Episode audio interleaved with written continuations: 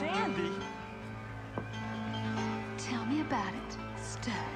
I got chills, they're multiplying, and I'm losing control. Cause the power you're supplying, it's electrifying. Better shape up, cause I need a man. 大家好，我是阿驼，我是小溪，我是央子，欢迎来到大俗小雅。大俗小雅收三位生活在纽约、旧金山、海德堡打工人，每周陪你一起跨时差谈天说地。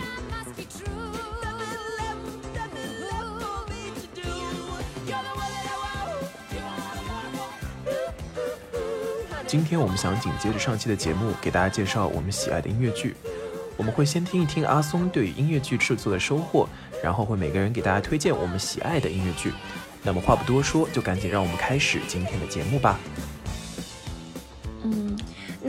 我们在了解了整个这个制作的细节和流程以后，其实我们还挺想知道一下你们当时这个公演的反响如何，然后有没有一些意外的状况啊？然后你又是如何去解决的？有一个非常巨大的意外状况。刚才我提到说，在周六周日公演嘛，然后周五那天晚上，我们是第一次就是实地到这个剧院到那个舞台上，我就发现有一些之前完全没有想到的问题啊、这个当然是因为我没经验了，所以说我们在周五那天当天晚上几乎就没怎么睡，就是很多地方要当夜临时改，你们就只有一天是去场地彩排的时间，那其实非常的紧。因为没钱啊。租这个场地进行彩排实在是太贵了，这我这事儿我们干不起，所以只能这个样子。对，他们不是只租了三天嘛？对吧？对，实际上我们这边可能还好，因为对导演组那边的话，他们是看到首先这个舞台和一开始我们设想的效果不太一样，背后就是一个单纯的这种舞台幕布，所以说我们如果只是不对这个幕布进行就是这个背景啊进行任何装饰的话，就整个场景显得非常的空。用导演话说，就感觉特别像是一个学生作品的感觉。哎，其实我在想说，为什么不可以之前先比如说去剧场看一下，然后拍几张照片或者拍段视频，然后拿给你们，就给你们当个参考。对，这些当然都做了呀，不然的话，就是一开始我提到说做那个道具箱的时候，我们参考那个过道能通过那个数据，就是肯定是做现场进行了这个测量什么的。但是就是实地上妆演出的时候，就和我们之前在脑海里演出的时候效果肯定是不一样的。因为我们在彩排的时候，我们看到这个，我们可能距离这个演出就只有五米、十米的距离。我们在剧坐在剧场里面的话，我要坐在观众席最后一排看这个演出，所以看到那个效果肯定是完全不一样的。我们就会感觉说，哦，这个背景是非常的空。啊，对。然后导演组设计的这帮人，当天晚上就没睡，在一个麦当劳坐到四点，讨论说怎么改。就当天晚上临时做决定，就是把剧中，还甚至在把剧中后面有一些，呃，非常我这个，因为我讲出来感觉特别剧透，但是对我们连夜从所有人手里那边收集黑色衬衫。最后我们选择的是，也是一个非常的拜百老汇感觉的做法，弄了很多挂钩，把这些黑色衬衫挂在这个背后的这个幕布上面。一开始观众看到这个东西就会觉得很怪，对吧？这个黑色衬衫代表什么？除了只是过来嗯挡一挡，让那个背景看起来不那么空之外，好像没什么意义。但是另外我们会看到有一点，就是我们所有的这些囚犯，他们一开始的囚服都是这个黑色衬衫。然后在剧中，在中段有一段关键情节的话，就是在塞万提斯被传唤去被审判之前，在他前一个被传唤的另外一位囚犯被带走之后，马上是播放了一段这个声嘶力竭的嘶吼，旁边砰的一声，从幕布之外飞过来一团东西，然后塞万提斯把它捡起来，是一件黑衬衫，然后他把这黑衬衫再挂到了背景上。啊，这是一个一个死去的人吗？哦，他怎么说好机智啊！这是你们新加的情节吗？为了这个幕布，还是说本来就有？就那天晚上想出来的情节，实际上我们只有在周六那天晚上演出的时候，下午演出的时候、演出了这么一遍。包括这个黑衬衫在最后呢，还体现了一个，就是把这个黑衬衫变成了一个很有意义的意象。然后在最后的话，也是塞万提斯最后他被传唤，他要去被审判的时候，他啊把他那件儿自己的黑衬衫脱下，然后交给这帮犯人。就包括这些整个一部，我现在讲起来可能就没有那没有那个感觉，但是就是没有，但是就串起来了的感觉。我当时一觉醒来，我就很难想象说他们一个晚上就花了一个晚上的时间，就是把这个整个东西串起来了，不是为了加背景加了背景，而是就是相当于是给故事，因为这些肯定是不存在剧本上的嘛，就它相当于是在这个剧中额外加了这么一条线进去。我当时也是非常惊讶，这个也是从就是你在剧剧院的这个后台才会感受到的，有一种做剧院的人就是真的是很拼命，就为了这么一点儿效果不好，他可以把整个这个整个一条主线性的东西全都给推翻了，重新来这样子。这个是他们那边，然后我们这边呢，不像他们那边那么可歌可泣，我们这边的话都是一些很鸡毛蒜皮的，但是就是你不到现场不会意识到的东西，比如说在现场会有防火要求，我们一开始准备好的作为这个小马小驴饲料的那个干草堆是不能直接放在这个舞台上的，因为它啊。掉下来那些干草的那个就是树叶啊，或者说这些粉末什么的，他说这是防火隐患，所以当时临时拿胶带把它夸夸夸全都给捆起来，然后胶带放到这之后发现又不行，因为打了胶带之后这东西反光，我又临时回家拿来那个做那种消光喷雾的喷罐儿，给它喷了一层，这东西 才算能过去。然后跟这个光有关的问题还有好多好多，后来没想到是那个吉他反光，啊，吉他反光也不行吗？乐队老师的那个吉他，他在的那个位置刚好有个光源，正好反光。这样的话，在哦观众的某一片儿的话，会看到那边有个亮点儿，就就就很怪，哦对吧？？所以最后想的办法就是用那种呃不留痕迹的那种舞台胶布，把他那个吉他贴了一圈儿，把他那个所有能发光的地方全给贴上了。那那乐队老师会不会不太开心？乐队老师肯定心疼死了，啊，对，但是那种胶带是不留痕迹的，所以还好。因为一般的百老汇的剧院配乐的人都是下沉的嘛，对，对，所以不会看到他们的反光。我们的舞台非常挤，我们乐队老师就是围着舞台绕这么一圈儿，所以说灯光自然也会打到那里，没有办法。另外就是发现那个我们是用投影来做字幕嘛，因为我们这个是面向公众开放的，我们虽然是中文的这个演出，但是还是要做英啊，文的字幕嘛。这个是好大的工作量，我的天呐！对这个字幕呢，发现这个投影打出来在那个幕布上的字幕效果不好，看不清楚，然后就赶紧跑到那种美术店买那个黑卡纸，然后剪成剪成一条，然后拿东西给它挂起来。还没有还没有那么长的黑卡纸，我们买了两个，然后给它从中间劈开粘在一起，弄成一个长条挂起来。看上去好像是提前准备好的，其实特别仓促。天呐，你这都是一晚上弄，你们是连那种就是字幕机都没有，用黑卡纸打投影，听起来真的太心酸了。对，就那个黑卡纸，我们是周六晚上演出嘛，周六中午我才给我才我才把那个东西买到，哦，下午给它挂上，这就上了。对，当然我们这个，因为我们一个是小制作，另外我们剧组穷嘛，这个肯定更加手忙脚乱一点。但是我想，可能嗯真正就是那种大的剧组，你在看它也有的非常成功、一切顺利的背后，肯定背后也有大大小小像这样的，就是非常鸡呃鸡飞狗跳这样的画面在里面。所以从这一点讲的话，也是对对我来说参加这个的一个很有趣的地方，就是我可以更加的欣赏别人在剧院或者说在他的一个制作中花费的精力，对，感觉你做了一个实习，对类似对那除了这些小意外，真正公演的那一天效果怎么样啊？那两场观众的反响如何？因为我是后台嘛，反正最后的时候已经跟我没关系了，我就坐在观众席上看了两场。从我个人的角度和听到一些反响，就是其他的观众的反响来说，应该都是评价非常之好的。我的话的话，周六那天晚上，我全程就是在内心里跟唱，哇，三个月下来，我对这个剧已经太熟了。就他们基本上每个地方要做什么，我都是一直在心里就是帮他们，就是捏着一把汗。有些地方我知道有有可能会出错，有些地方可能会，嗯不管是乐队那边有时候可能会抢拍，或者这边可能会多一句落一句什么的，我在手里一直帮他们捏着一把汗。然后到最后呢，也是因为这个，我对这个剧本身我很喜欢，然后包括对这个投入的感情加起来嘛，最后在结尾非常感人那个结局的时候，我我自己哭的稀里哗啦的。哇，有感情啊。这是周六晚上，对对，这周六晚上，然后周日那天，我还是接着坐在观众席上看，就像那个不知道你们看过那个有一个梗图一样，就是说我已经不是三岁小孩了，我我能做到的，然后坐那儿坚持住，我今天不要哭。对，然后最后结尾那个很关键的一句台词一出，我还是哭的稀里哗啦。怎么这么说？觉得你有点可爱。你怎么这么感性啊？还是很推荐大家有机会去看一下这部剧《我堂吉诃德》。他的写作啊，不管是他这个剧本的设计，还是他的歌曲，都非常的精彩。包括他的情节，他情节也是说，你在看这部剧之前，你不会想到堂吉诃德还能这么拍。他在国内现在是还还是有在上演吗？因为陈赫老师他是在七木人生做这个嘛，然后七木人生公司之前在国内上的这个《我堂吉诃德》，我不知道最近还有没有，可能因为疫情会有些推迟吧。但是大家可以关注一下，如果有的话，应该是在七木人生哎，这个。是不是之前郑云龙有演过这个？好像是这样，他应该是演主角、是吧？如果大家还抢得到票的话，现在这个剧应该很难抢票，大家可以去看一看。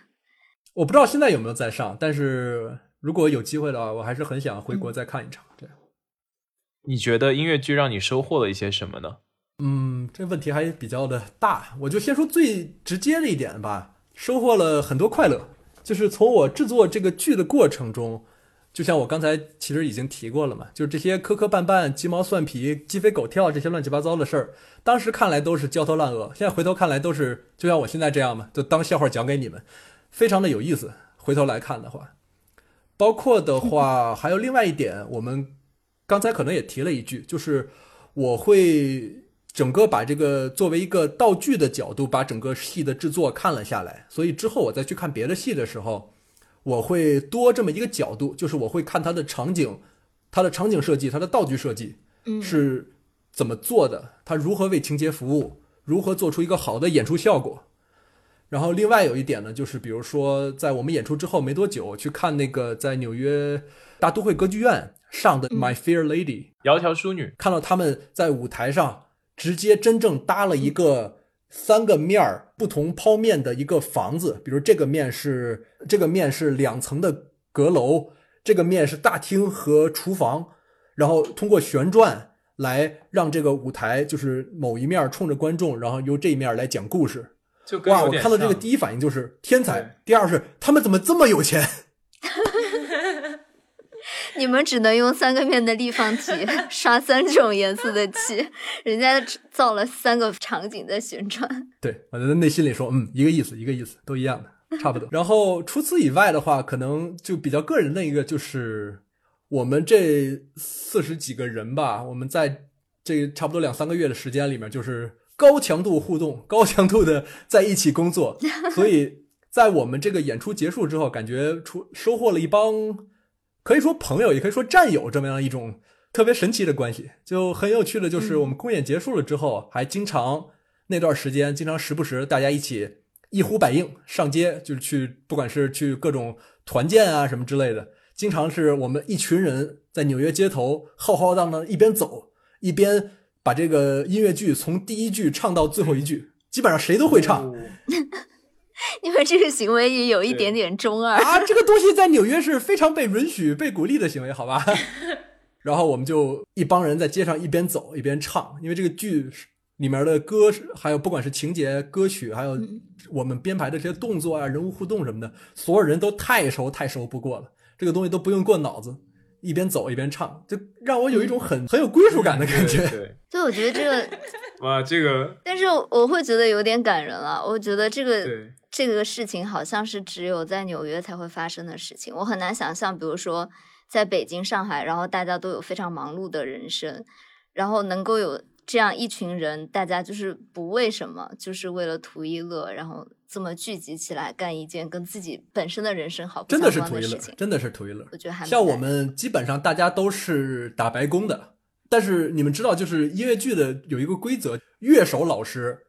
无论如何也是不能打白工的。哦，真的，吗？砸锅卖铁一定要所以他们是唯一有工资的有的那种起码最低工资吧之类的。但其他人大家基本都是在打白工，都是用爱发电。对，啊，就所有的演员什么的也都是白场，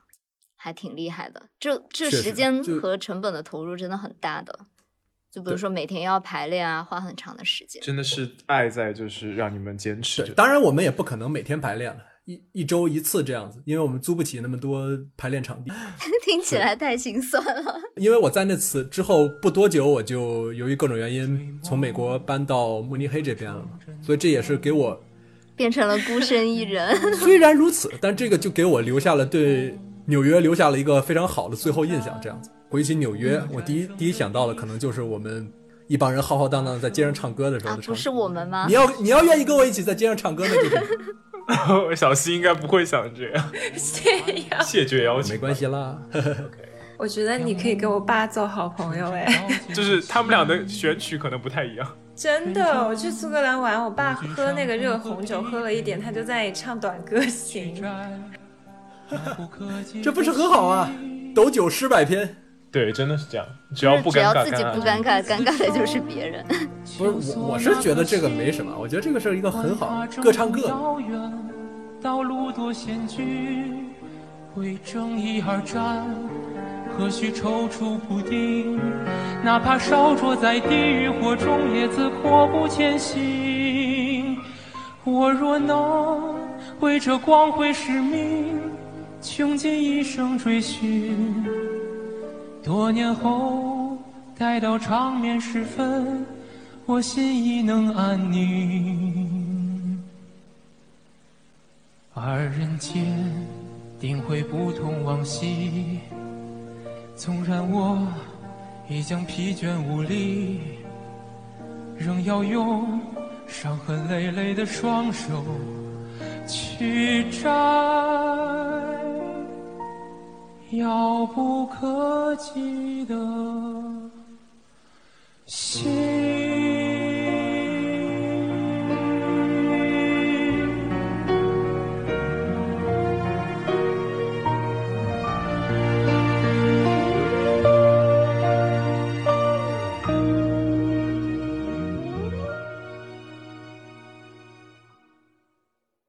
松给我们讲了这么多他参与到音乐剧制作当中的经历，那么我们也有一些呃我们喜欢的音乐剧想要推荐给大家。那这样吧，我先来吧，因为我对这个音乐剧方面也不是特别的了解啊，我就先给大家抛砖引玉一下。我其实看了也不算少吧，可能有十部左右，但是给我留下印象最深的其实是《猫》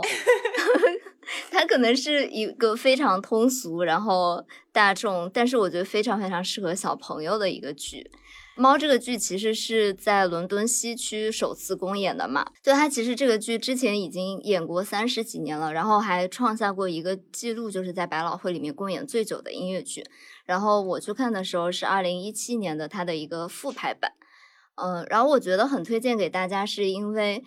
我之前是听说猫这个剧比较传统，然后它的互动性没有那么强，但是可能是因为我当时去看的复排版。然后我真的觉得它的互动性非常非常的强烈。就我有的时候如果去看情节太没有那么跌宕起伏的音乐剧，还有睡着过的 情况。但是猫版因为它的演员都非常的灵动，而且我坐的位置是比较靠前的，然后他那些演员是会跳到你的面前来演的。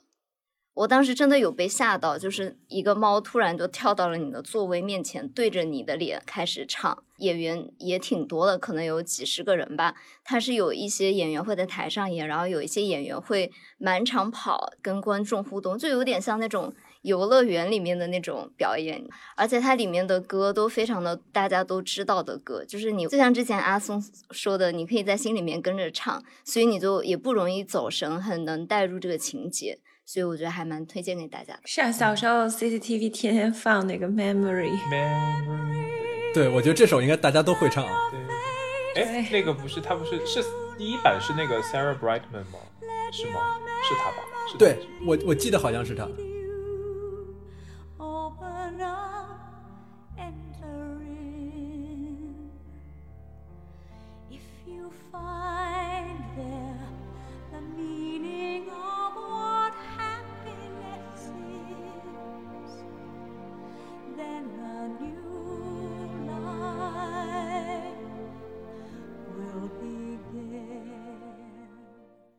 们知道后来有一个电影版的那个猫，你们有人看过吗？电影频道有没有放过？我好像有看过，是不是以前 CCTV 在放？啊，不是不是，就比较近的，我记得是两年也不三年之内的一个电影版的猫，就是真人演员画的这个猫妆，哦或者说是用那种 CG 做的，极其的惊悚。你看了那个完全不会想，不会想进电影院看这个东西。哦是不是那个 Taylor Swift 演的？没错，就是那个。哦，对对对对对对对，我看预告片差点给我吓死，我这可以当恐怖片看。啊，嗯我有听过他的歌，那个 真的吗？你这么说，我听过。啊，听听听就得了。那个那个舞美弄出来效果太可怕了，千万不要去看。哎，其实说实话，我觉得就算是这个音乐剧啊，它的舞美也是有一点点可怕的。我我有看别人的评论说他感到害怕，因为可能每个人对这种猫科动物的长相接受度 差异比较大。我是觉得没有什么关系，但是我有看到评论说，尤其是他突然一下跳从舞台上跳到你面前，然后像杂技演员一样在你面前演的时候，是那可能有点震撼。也就是猫嘛，如果换成一些鸟，那可能央子就受不了了。啊，他那真的不行，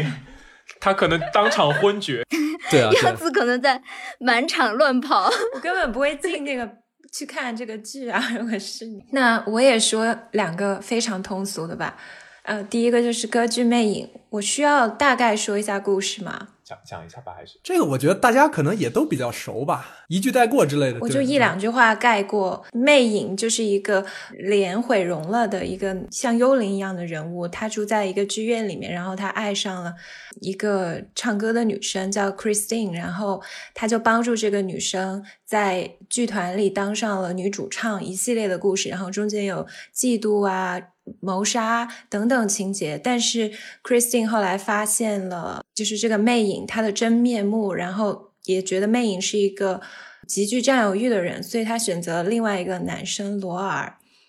在故事的最后呢，魅影也选择了放开自己所爱的人，只留下了他的披风和面具，独自消失在了他构建的那个剧场的地下迷宫之中。可能女生吧，我就是女生都喜欢看这种有点言情性质的故事啊，霸道总裁是吧？对，它就是一个非常霸总内核的故事啊。就小时候看小说的时候，真的非常喜欢，所以当时去纽约就很想看歌剧《魅影》。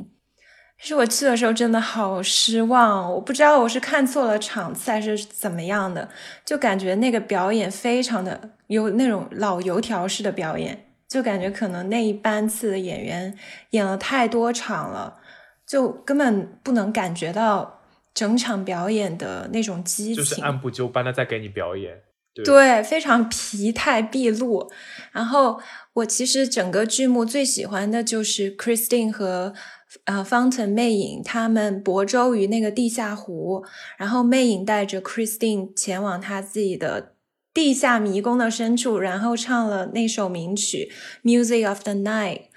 那首歌真的，你现在去回听。那个歌声超级的动人，讲不出来，很让人融化的感觉。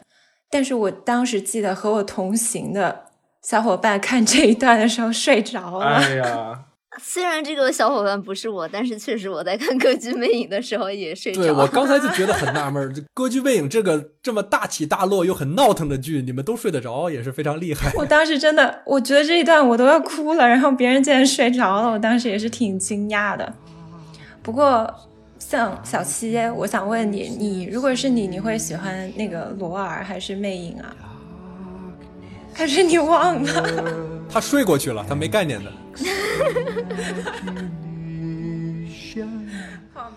Silently the senses abandon their defenses.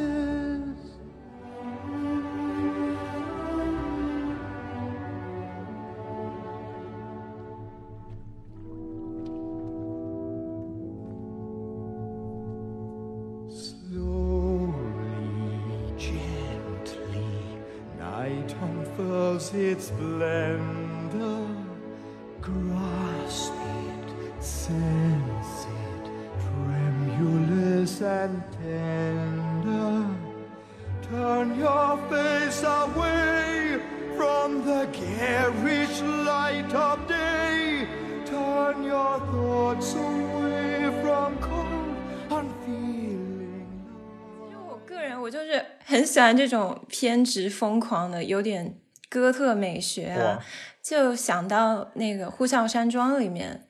呃，希斯克利夫对卡瑟琳也是这种感觉。呃，那个故事也是挺畸形的，等于就是娶了初恋老公的妹妹，然后再强迫初恋的小孩和自己的娃结婚的一个故事，有点斯德哥尔摩症，爱你就是折磨你加折磨我自己。哎，所以刚刚那个问题，央子是喜欢罗尔还是喜欢魅影呢？当然是魅影啊！天哪，央子，你这个想法比较危险。对，没有，我觉得他们这种剧就是做的非常的有点作弊。就是原著里面魅影是一个毁容的人，不好看，但是他每一次这个音乐剧啊，他选的是些男演员都长得超级好看，只是戴了个面具而已啊，就完全不会选一个很丑的角色。不是不是，我的意思是不是在于他的外在，是在于他的内核，你会更喜欢内魅影那样的人。对啊，我感觉跟他一起生活会跌宕起伏，很有趣。题外话说一个，再推荐一个电影，哥哥张国荣和吴倩联演的，嗯、《夜半歌声》，其实也是一个汉化版的歌剧《魅影》的故事，也挺好看的。然后，嗯，张国荣的同名歌曲也挺好听的啊，我就不喧宾夺主。另外一个芝加哥，我也是稍稍带过。芝加哥的故事，其实我一言难以概之，因为相对复杂一些。其实它是有一点像一个非常符合当下价值观和审美的一个大爽剧。那个女主 Roxy 和第二女主 Velma 都是有点像现在的那种乘风破浪的姐姐吧。它虽然是个音乐剧，但是有非常多的舞蹈。我记得我当时去看的时候，我是没有完全没有失望的。我印象中，我看完当时那个剧，我还去查了女领舞，她已经四十多岁了，但她还是能吊在空中做各种动作，非常的矫健，非常美的，很性感的。我很喜欢这个剧，因为可能也跟我自己小时候练舞蹈嘛、也有关系。我小时候其实是学了十几年跳舞的，我那时候每一个假期，我就是那种电视台上小孩拿花的那种，包括今天提到的很多舞台上的状况，我们当时也有出现过。我们一般要排一个舞蹈。参加什么电视台的年末的晚会，可能要花半年的时间准备。每次上台前，那个老师还会倒一碗水泼在地上，让每个小朋友去把自己的脚踩湿，这样我们上台的时候做舞蹈动作就是翻跟斗啊什么的，就不会摔跤。哦为什么？对，啊就防滑。练习你自己防滑的技术。做表演都肯定都不容易的。那既然我们抛砖引玉完了，我们就让阿驼跟我们讲一讲他们比较喜欢的音乐剧吧。呃，对我想要给大家推荐的就是有两个音乐剧，第一个就是非常有名的这个《Wicked》，中文应该是叫做《坏女巫》，西魔法魔法坏女女巫，先简单给大家介绍一下它这个剧情啊，就简单讲一下，就是《Wicked》它有两个主角，第一个主角是叫 Alphaba，因为他绿色的皮肤从小就被歧视，然后他有另外一个就是室友叫做 Glinda，Glinda 是一个金发肤白貌美的小甜妹，他们两个成为了好朋友。Alphaba 他一直有一个愿望，就是他希望能够能够把自己的皮肤就是变得像正常人一样，于是他就是迫不及待想要去见这个奥兹国的大巫师。据说这个巫师呢能够让他看上去像正常人一样。在魔法学校当中呢，Alphaba 因为一次发怒点开了魔法这棵技能树，从而引起了女校长 Marble 夫人的注意。这个校长呢是个坏人，他是这个大巫师的帮凶，大巫师也是一个坏人。校长呢许诺带 Alphaba 去见大巫师，并且呃试图去诱导 Alphaba 把 Alphaba 拉住统治者阵营，利用他的法力，但他失败了。他失败了之后呢，于是就转而去污蔑这个 Alphaba，然后 Alphaba 就被大家认为说是一个邪恶的女巫的代表，The Wicked Witch of the West，西方的坏女巫。奥兹国民呢知道了这个坏女巫的存在之后，组织了敢死队去讨伐 Wicked Witch of the West，也就是我们的 Alphaba。最后呢，也成功的融化了 Alphaba。看到融化的 Alphaba，伤心的 Glinda 带着 Alphaba 的礼物，呃，满怀着他离开前对他诉说的愿望，来到翡翠城，以公开大巫师以及 m o r b l e 夫人的罪名，要求他们从此离开奥兹国。万幸的是，这个融化只是一个障眼法，Alphaba 最后离开了奥兹国，过上了幸福的生活。呃，这部剧当中让我印象最深的有两首歌，第一首是 For Good，第二首是 Defying Gravity。先说一下这个 For Good，对 For Good 是指这两个女孩子就是永远离别的时候真情流露的告别歌曲嘛，所以它有一些就是那种情愫在里面。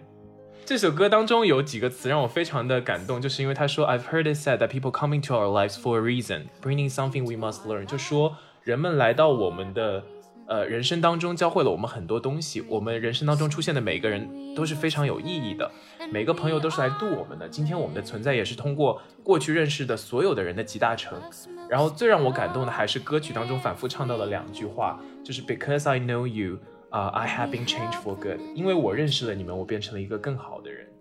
Well, I don't know if I believe that's true, but I know I'm who I am today because I knew you. Like a comet pulled from orbit as it passes a sun,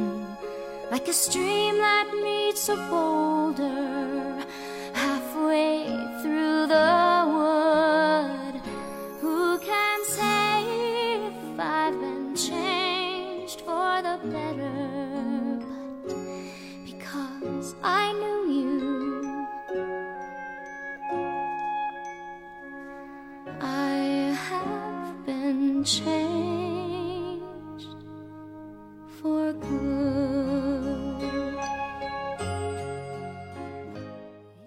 然后就我这边想 Q 一个话题，就想说小西跟央子有没有什么，就是对吧？我们认识这么多年了，就遇到了彼此之后，有没有一些好的改变呢？完了，我感觉我像一个局外人。不是你，你也你也可以讲说，你遇到小西之后有没有什么好的改变呢？没有，我帮回答。明明是四个人的电影，我却不配拥有名字。不是不是，因为因为我们因为我们三个认识比较久了嘛，然后我在想说，就是可能我知道，我知道，开玩笑，开玩笑。我本来就想制造点节目效果，到时候你们看怎么样？继续。非常好，非常好。这段话也是为了之前就是有观众在评论区说，就希望知道一下我们眼中的彼此是什么样子的嘛。那我就借这个机会也顺便回答一下那个问题。互夸大会开始。认识小溪以来，我一直觉得小溪是一个非常乐观的人。大家也知道，小溪过去发生过很多事情，比如说什么信用卡被刷了一大笔钱，他都心态非常好，就是他不会表现出就是为这种事情听众朋友们看小溪现在的表情。其实我觉得跟他是在就是四川那样的比较放松的地方出生也有关系。我觉得他整个人的心态都非常好，所以在他旁边你不会觉得很有压迫、紧绷的感觉，你觉得就是可以放开心、放松心态。然后遇到央子的话，我觉得央子有一个让我非常尊敬的地方，就是当初毕业了之后，他去了英国。然后英国毕业之后又去了德国，他就是完全自己只身一人去到一个不同的语言环境里面，然后离开我们熟悉的地方之后，还能够就是踏踏实实的去追求自己的梦想，然后不怕走一条就是跟别人可能有点不太一样的道路，所以这点也是我非常尊敬的地方。完了，我有点尬住了。谢谢你。感恩的心，感谢有你。对，非常感谢有你们两个出现在我的人生里，然后我觉得从你们身上学到了很多。来吧，你来说你的下一首歌。哎不是你们就没有了吗来吧，不是小西讲阿央子跟阿驼吗？央子要讲小西跟阿驼吗？他们尬住了，说不出话了。没有，其实讲实话，有太多太多了，我说不完全。虽然其实我们四个人没有见面已经四年了，四年多了，对，但是我们关系一直都很好，而且真的有点君子之交淡如水吧。其实，在做这个播客之前，我们也不是那种天天要说话，然后一直很热络联系的。可能一年说一次话吧。没有啦，每个是每个季度说一次话。每个月吧，这有很好很多吗？不用搞这么精确。嗯，对，但是我们之间有一种很神奇的、很舒服的氛围在。氛围，对对对，阿驼，我最喜欢的一点就是，啊，我先用英文说，就是他有一种 randomness，他这个人很跳脱、很奇怪，但是你会觉得他很可爱。比如说，我们三个一起录节目，他就突然录完了以后，他说：“哎，我好想给你们看一下海哦，因为他住在旧金山嘛，离海边只有十分钟，他就要立马冲下去，也不管我们有没有事，我们就要在这边不管我们想不想看，他要让我们等着他，然后他就在冲下去搞了二十分钟去拍视频给我们看海，然后录了几分钟，他手机就没电了。好，这里考虑到尬住的阿松，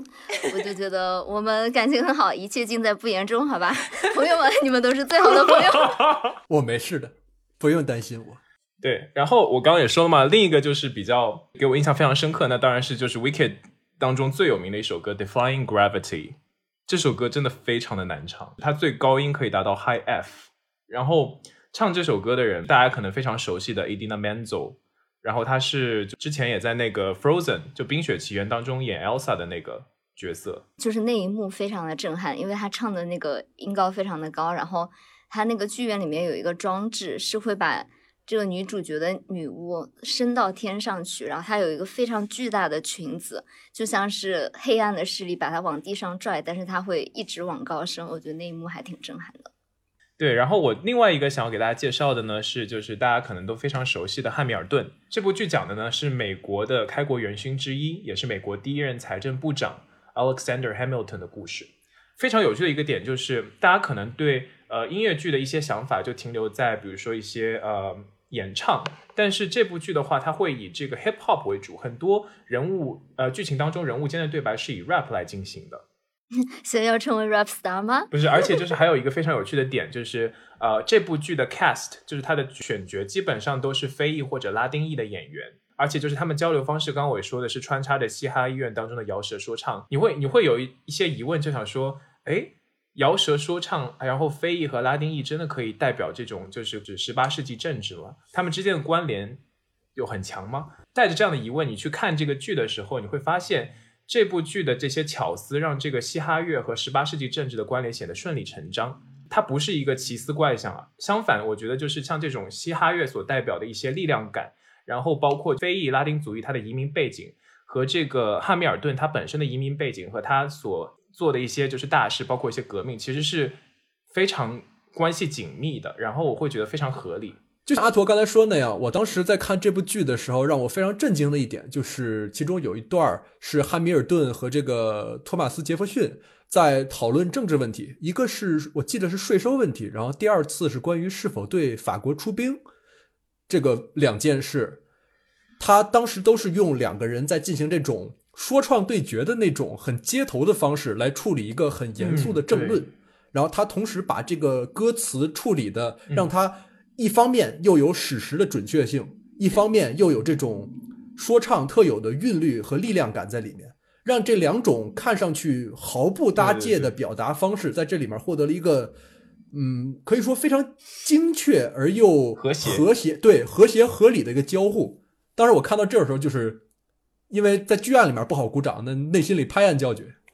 对，然后我还有就是一个，呃，我对这部剧非常印象深刻的是有一首歌是它闭幕曲。就 Who lives, Who dies, Who tells your story？就是谁生谁死，谁来讲是你的故事。呃，百老汇当中一直流传的一句老话，就是一部音乐剧应该人能够让观众在回家路上哼唱。那我觉得汉密尔顿他就做到了。然后我就觉得说，就是历史人物嘛，他都会很在意说谁来讲述他的故事。我们把历史人物分成赢家、输家、英雄、奸贼、圣徒和凶手，然后有很多介乎在这个呃事实和传说之间的灰色地带，让我们很纠结。台上的人物提出了这样的一个问题：谁生谁死，谁来讲述你的故事？它也促使让我们这些观众去想，会我们在死后会谁来讲述我们的故事？我们现在应该怎么去面对我们自己的人生？我对他的一个理解就是，既然没有办法。就左右谁生谁死，谁来讲述我自己的故事？那我觉得很多时候就是，我希望能够在我的人生当中去做我自己觉得正确或者热爱的事情，然后去有自己的坚持。我觉得这是最后这首歌让我去就一直在思考的一件事情。President Jefferson, I give him this. His financial system is a work of genius. I couldn't undo it if I tried. And I tried. Who lives, who dies, who tells your story? President Madison. He took our country from bankruptcy to prosperity. I hate to admit it, but he doesn't get enough credit for all the credit he gave us. Who lives, who dies, who tells your story? Every other founding father story gets told. Every other founding father gets to grow old. And when you're gone, who remembers your name? Who keeps your flame? Who tells your story?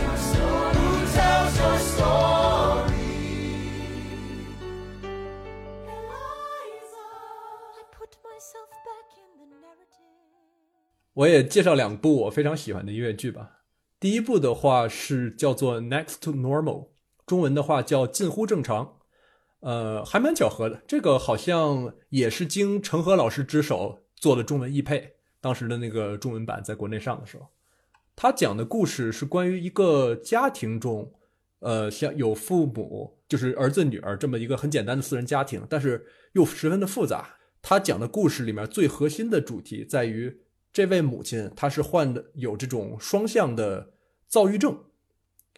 导致她的情绪会有很大的嗯上下起伏。在这一个过程中，然后他女儿呢又正好是在青春期的过程中，然后他的儿子啊、这个说了就剧透了，反正他儿子情况也很复杂。这位老爹呢，就相当于是在背后默默的承受着这一切，然后再尝试把这个家庭重新再捏到一起这么一个过程。他这个故事虽然说听起来很这种家庭伦理，但实际上他讨论的话题比这个要更多一点。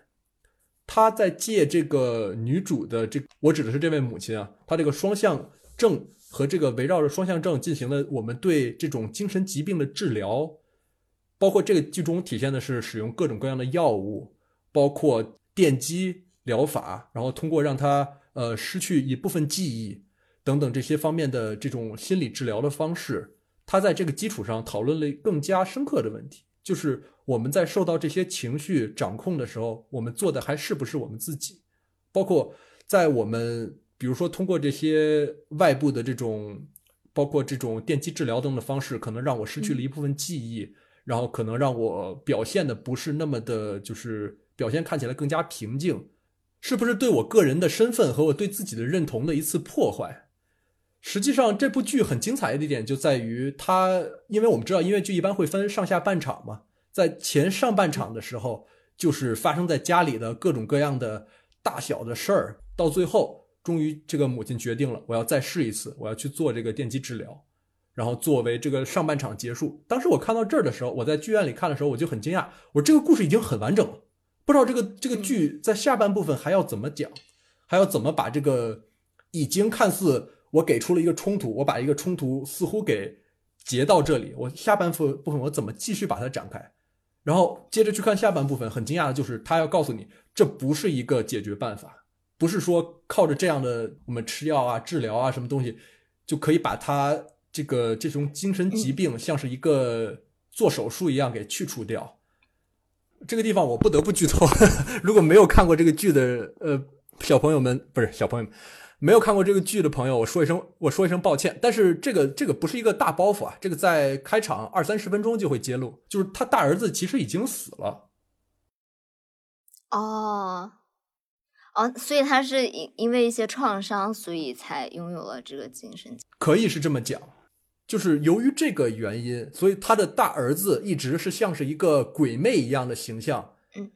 萦绕着这一家。不管是在这个母亲的心中，还是这个父亲的心中，包括在他女儿这块儿，也会有一个好像大儿子死去了，但是不管是父母，都是对这个大儿子恋恋不舍，或者说是对此非常的遗憾。那么我是谁？我处在一个什么样的身份？我怎么构造我自己的认同？是不是？难道我是应该去死的那一个？诸如此类的整整一些东西，就是他讨论的问题非常非常的具体而细节，而他。描述这些精神疾病的方式，又不像是我们在其他地方很常见的那种，把它简化，把它抽离成一种呃客体来理解。在这里面，相当于是把这个我们这位母亲，就这位患双向双向障碍的这位母亲，作为一个主体，他会以非常个人的角度来讲，我虽然我是个精神病患者或怎样怎样，我是怎么想的。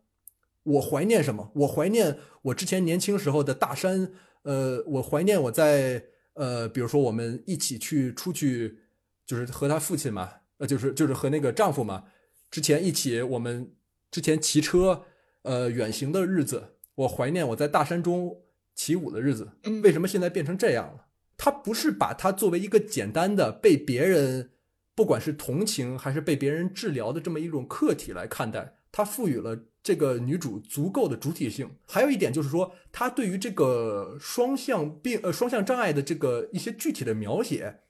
非常的精确。我因为我我我有一些自己就是个人的这个经历嘛，我有时候看到某一个情节的时候，我就会在内心中想，对，就是这样，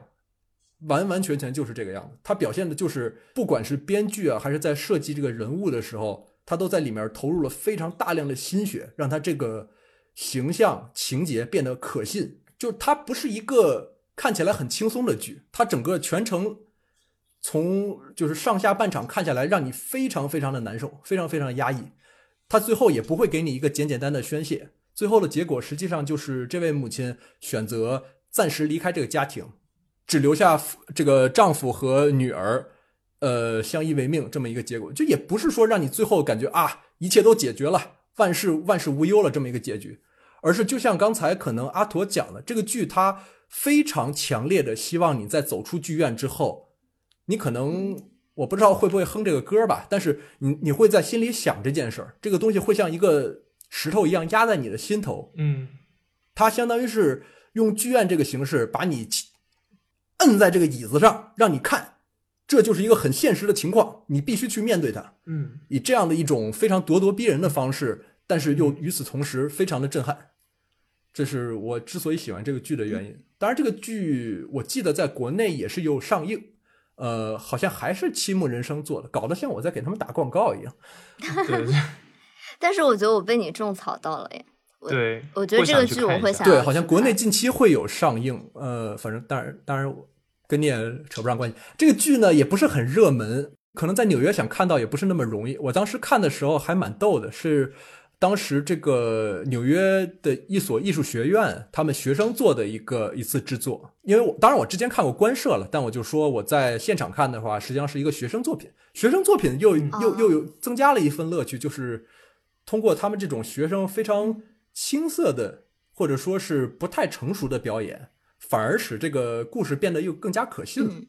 就它整个情节都非常贴近现实生活，因为现实生活就是你不可能有一个。完美的 figure out 的解决方式，对，非常的真实，非常的让你能把你自己带入其中。如果你有相关的一些人际经人际关系的话，你看这个剧可能就是会很难受。当然，我看的时候也是，就是心里非常非常压抑。但是，我觉得这样的剧是应该存在的，应该有让人看了难受的剧，应该有让人看了思考的剧。这是一个，总之，就我我认为这是非常非常精彩的一部剧。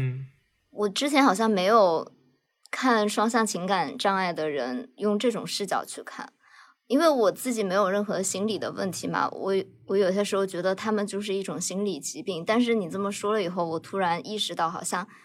他们不一定是一种疾病，你不能这么定义它是疾病。有可能他这个人就是这样的，就像以前的同性恋，你觉得他是一种疾病，但有可能他就是他个人就是这么认同的。对，我觉得就是感觉提供了一个角度，让你去更有同理心，站在。就是这个少数群体的角度上面看他们的世界，对，然后对，我觉得他很优秀的，就是像我刚才特别想强调，就是他从一个这个少数群体的主体的角度来讲这个故事，单凭这一点的话，我觉得也是可以打开很多思考的空间。好，这个说的好像有点沉重，那我我接着下讲下一部想推荐的剧。呃，另外我想讲的另一部剧叫做《Hades Town》，呃，它中文好像翻译叫《冥界》，然后这个好像在呃目前还没有配译的版本，因为这个还是蛮新的一个剧。呃，我记得是两年前的 Tony 奖的最佳音乐剧得主。这部剧呢，它是取材于这个传统的古希腊故事。我们知道那个俄尔普斯去冥界救他的妻子，他们从冥界。把他的妻子救上来之后，再从冥界回到现世那个通道时候，告诉他你可以带他走，但是你绝对不能回头去看他。如果你回头看他的话，就会永远失去他。当然，我们知道这种神话最后结果肯定是悲剧结尾嘛。最后，俄尔普斯就是没有忍住回头去看他妻子，然后最后他的妻子就这么消失了，这么一个悲剧故事。但是他这部剧呢，在这种传统的古希腊悲剧的基础上做了很现代的改编，比如说。在他的描写下，现世实际上是一个，就是大家都属于一个靠天吃饭的这么一个情况，而在这个冥界，在就是这里面指的 Hades Town 的那个地下的那个冥界，建成了工业化，由这个冥王哈迪斯他呃为代表，他像变成了一个像这种有点类似于资本家或者这种财阀这样的感觉的这么一个人，有那么一点资本主义或者现代性反思的成分在里面。导致这个变成了一个非常有趣的这么一个组合，然后他其中还有大量的对很多对当时也就是差不多是两年前吧，对美国的政治现状的一个反思。其中很经典的一首歌叫做《Why Do We Build the Wall》？为什么我们要建墙？本来这个曲子在一开始写的时候，我们川普还没有当选，但是呃，这个剧上映的时候，这首歌就变得非常的应景。哦，所以是一个巧合。算是个巧合吧。这个剧在最初开始草创的时候，可能是五六年前的时候，在还没有这些破事儿的时候，这个剧一开始还没有要修墙，他可能抓住了一些这种美国社会中本来存在的一些矛盾点。Why do we build the wall, my children, my children? Why do we build the wall?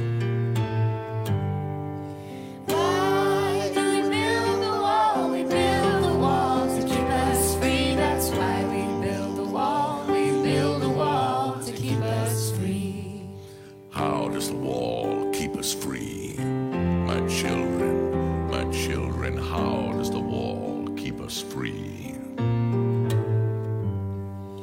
How does the wall keep us free? The wall keeps out the enemy, and we build the wall to keep us free. That's why we build the wall. We build the wall to keep us free.